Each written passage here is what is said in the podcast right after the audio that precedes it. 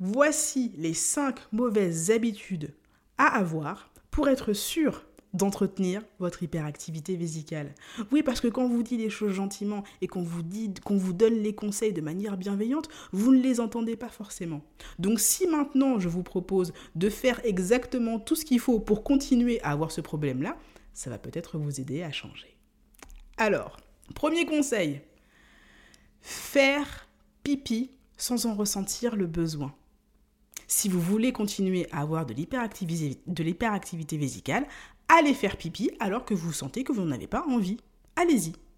Le fait de faire ça, ça va vous ça va habituer votre vessie à être complètement déconnecté de son besoin.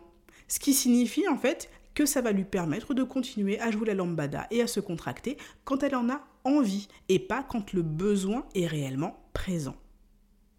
Résultat des courses, vous avez de très très bonnes chances d'avoir une hyperactivité vésicale qui s'aggrave parce que vous irez faire pipi de plus en plus souvent.